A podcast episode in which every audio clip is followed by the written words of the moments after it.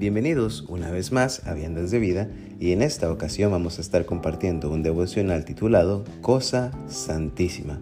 Se basa en Levítico 27, versículo 28, que dice así, Pero no se venderá ni se rescatará ninguna cosa consagrada que alguno hubiere dedicado a Jehová.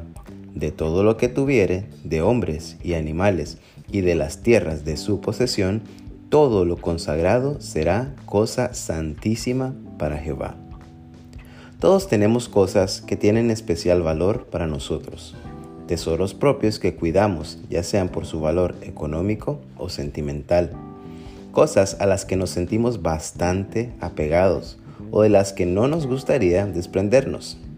En los versículos que anteceden al pasaje de hoy, Moisés está hablando al pueblo sobre todos aquellos elementos que ellos podían entregar o dedicar para Dios y cuánto debían de pagar si decidían recuperar eso que habían entregado.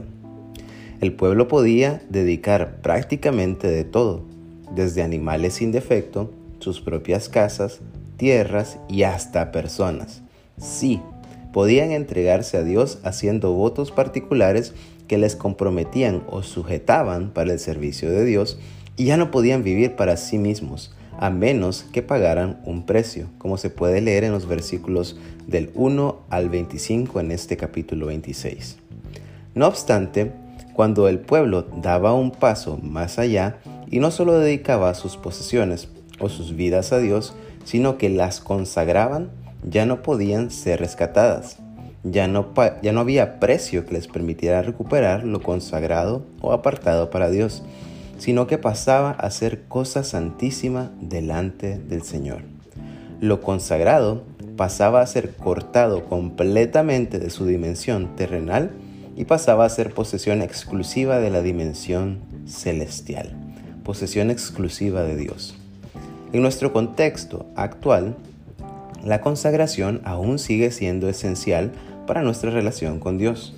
Pero a diferencia del pueblo de Israel, donde ellos eran los que pagaban para redimir sus posesiones, hoy día ha sido Dios el que ha pagado el precio para redimir nuestras almas del reino de la muerte y el pecado. Un precio invaluable a través del sacrificio de Cristo en la cruz. El precio ya fue pagado y ahora solo nos queda a nosotros, como seres humanos, poner nuestra fe y nuestras vidas rendidas a la obra de Cristo, para que así ese pago sea efectivo y nuestras almas sean consagradas a Dios, cosas santísimas delante de Él. Vamos a orar.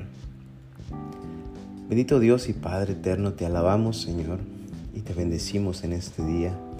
Te damos gracias Señor por una oportunidad más que nos permites venir delante de ti venir a tu presencia, venir a tu palabra y descubrir, Señor, tesoros como el que acabamos de ver en Levítico 27, 28. Tesoros que nos llaman, Señor, a consagrarnos delante de ti. Tesoros que, tesoros que nos llaman a apartarnos. Ese tesoro, Dios, de tu palabra que nos instruye y nos dirige, Señor, para que nuestros corazones y nuestras vidas realmente estén en paz, realmente estén plenas este vacío, Señor, que muchas veces experimentamos es precisamente por eso, porque queremos hallar sentido o propósito en este mundo cuando no lo hay, Señor. Queremos hallar sentido o propósito en las riquezas terrenales cuando no las hay. Realmente nuestro único sentido y propósito está en volver a ti, que eres nuestro Creador, consagrarnos a ti, que eres nuestro Señor.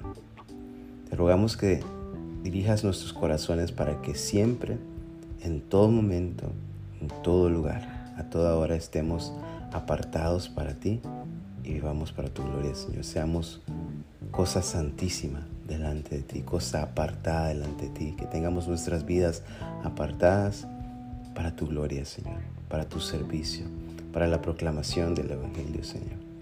Ayúdanos y guíanos por tu Espíritu Santo. Te lo rogamos en el nombre de Jesús. Amén.